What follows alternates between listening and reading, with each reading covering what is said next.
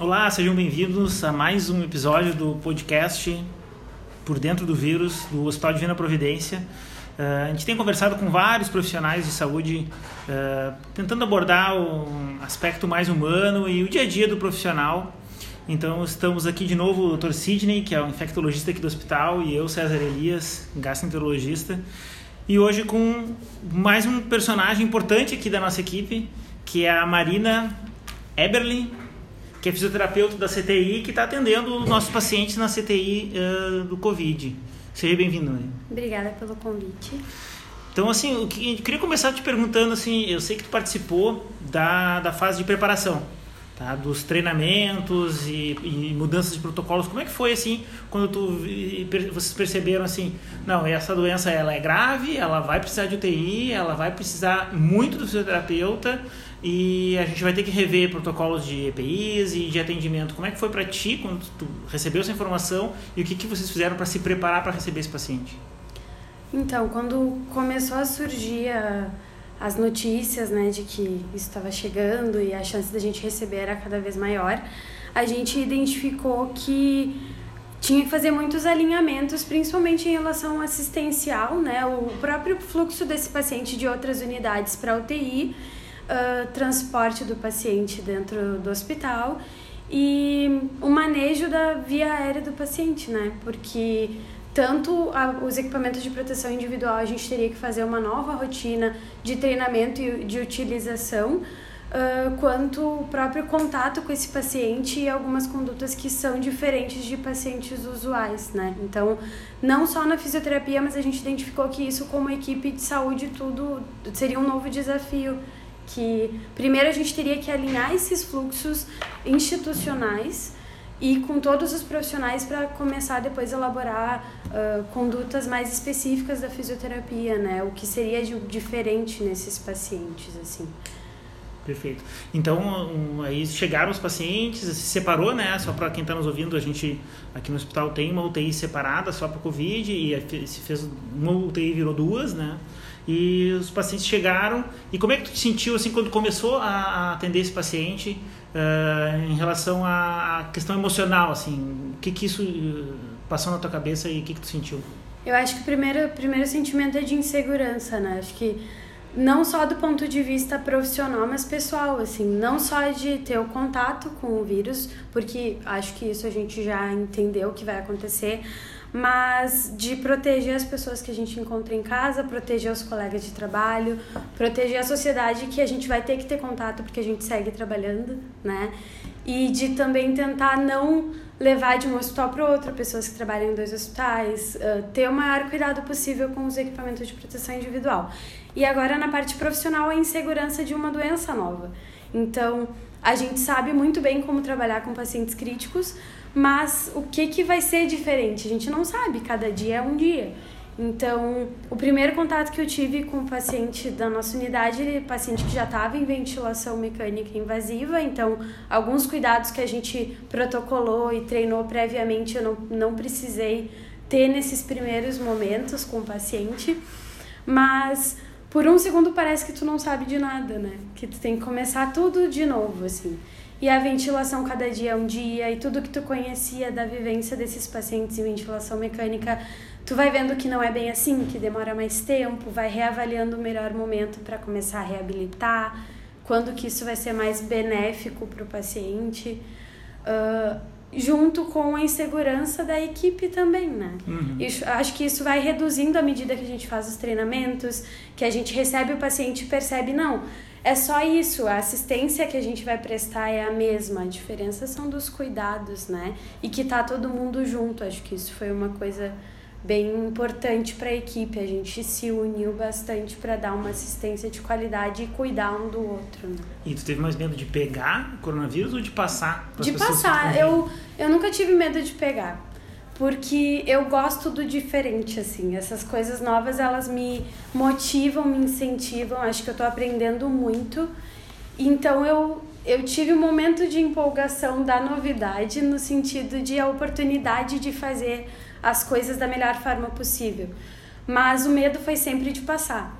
não só para a família, mas eu atendia pacientes a domicílio, então, Sim. primeiro contato que eu tive, na verdade, o primeiro paciente que internou na minha UTI, no outro hospital até, eu já optei por uh, passar esses pacientes para outras pessoas, eu segui com teleatendimento, alguma coisa que minimizasse a chance de, de passar o vírus, assim. Acho que foi a minha maior preocupação. E com a família em casa?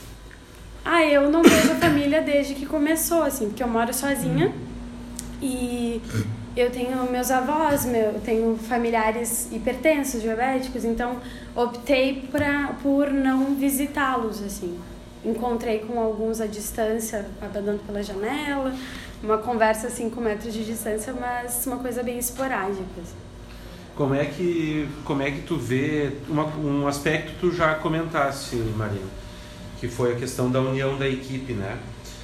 Como é que foi, como é que está sendo a dinâmica de trabalho de vocês, as relações? A união é um aspecto aí, mas o que mais que tu, poderia nos contar do, do, do, do dentro dessa, uh, dessa convivência entre vocês também? Como é que isso está acontecendo? Eu acho que todo mundo, quando se viu de frente a uma situação tão nova, deu esse passo atrás de insegurança com, com as suas próprias condutas e com o seu próprio trabalho, mas acho que confiar no, no colega que tu já conhece, tu já sabe a, a capacidade, as qualidades, tu já sabe também os desafios de trabalhar com os colegas, eu acho que a gente contou muito um com o outro para resolver isso, uhum. né?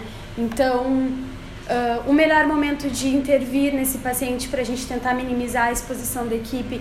Vamos, vamos tentar agrupar os procedimentos. Então, uh, eu entro junto para virar o paciente de decúbito e já faço meu atendimento. Às vezes eu concluo um atendimento, tem que trocar um lençol que sujou, eu já ajudo a fazer. Então, acho que todo mundo da equipe uh, valoriza muito mais a atuação do colega, entende muito mais a importância do colega na, nessa unidade e a gente aprendeu a fazer tudo junto, tudo assim desde condutas mais simples até as mais complexas. E uma coisa que eu tinha receio antes de talvez a dificuldade de mobilizar, porque às vezes eu preciso de vários profissionais, é o oposto. As pessoas querem estar junto para dar segurança para o paciente, para dar segurança para o colega. Então, a gente tenta expor o mínimo da equipe, mas quem precisa fazer as coisas com esse paciente se prontifica e está sempre junto. Assim. Eu, eu entendo que o trabalho do físio ele é central nessa história toda se não é central, pelo menos ele é muito relevante. E, e eu vejo sobre dois, principalmente sobre dois aspectos. Primeiro, de que a, a recuperação do paciente, vamos pensar no paciente grave, né, que é o paciente que tu tu está atendendo só os, só na UTI, né? Só UTI. Tá. Os pacientes graves, a físio é fundamental na, na, na, na manutenção da saúde, prevenir infecção, etc. E na reabilitação já, né, né, com a expectativa de saída da ventilação.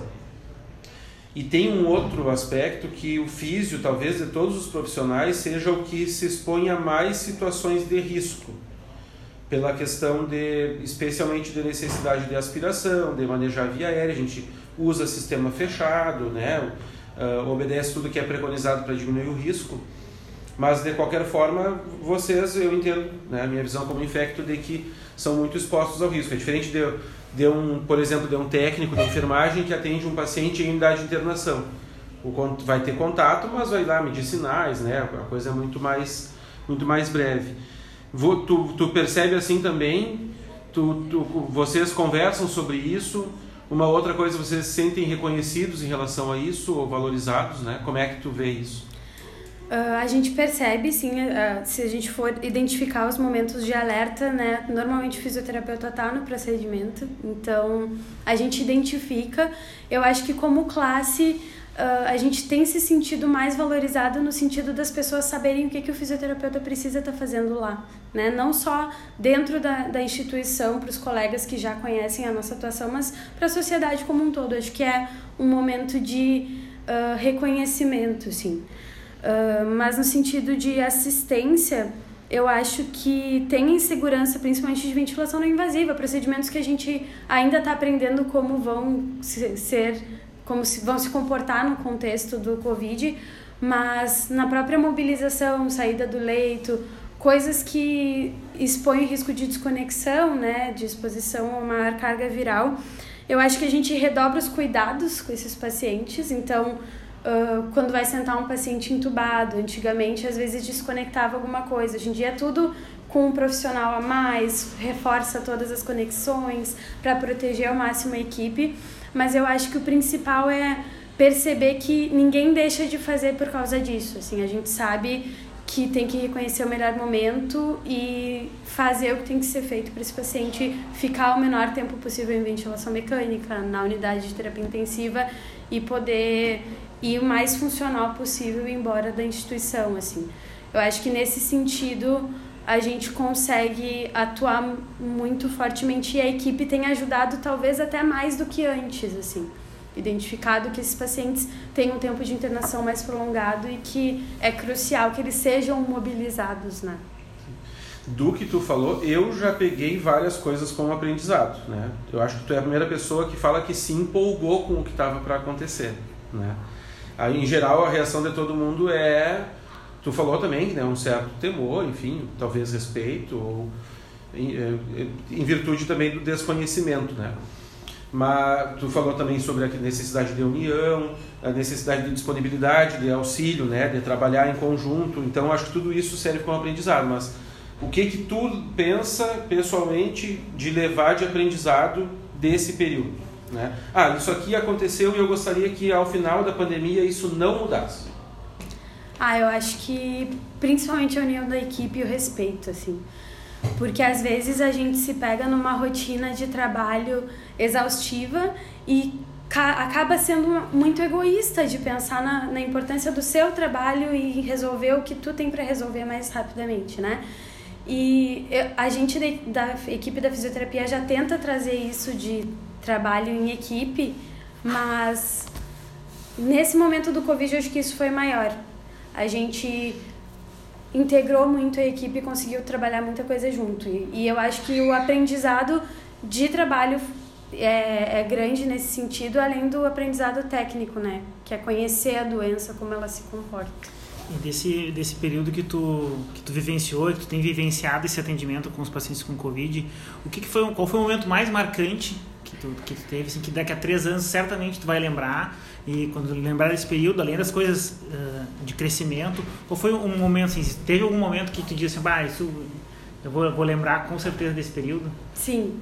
Uh, o primeiro paciente que eu atendi, que eu mobilizei em ventilação invasiva, que é uma coisa que a gente faz muito, mas ficou muito receio de será que ele vai tolerar, será que ele não, que essa doença não não parece que está estabilizada, mas ele pode ficar mais grave depois da minha atuação. E foi um paciente jovem, um paciente que mobilizou muito a equipe. E quando a gente, quando eu propus de mobilizar, achei que eu pudesse ter alguma resistência e não, foi todo mundo muito empolgado para fazer, para ver o resultado. O paciente despertou, interagiu, ajudou. Então acho que é um momento que eu vou me lembrar sempre assim de a gente confiar no que a gente sabe fazer e seguir fazendo, né?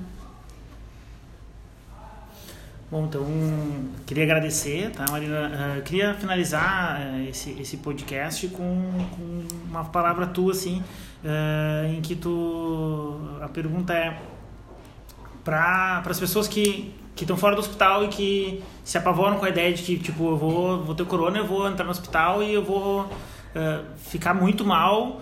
o que, que elas podem esperar da equipe que vai atender elas? Eu acho que é o comprometimento uh, o respeito, o cuidado, a humanização de que a gente vai fazer todo o possível para que essa pessoa volte para sua família, para o seu trabalho funcional, lúcida, uh, melhor, assim, como da, da, condição de saúde, mas também como pessoa, assim, ver que ela pode contar com o serviço que ela vai receber, sabe? Perfeito. Então, encerramos aqui o nosso episódio. Fiquem ligados, semana que vem mais um novo episódio do podcast por dentro do vírus.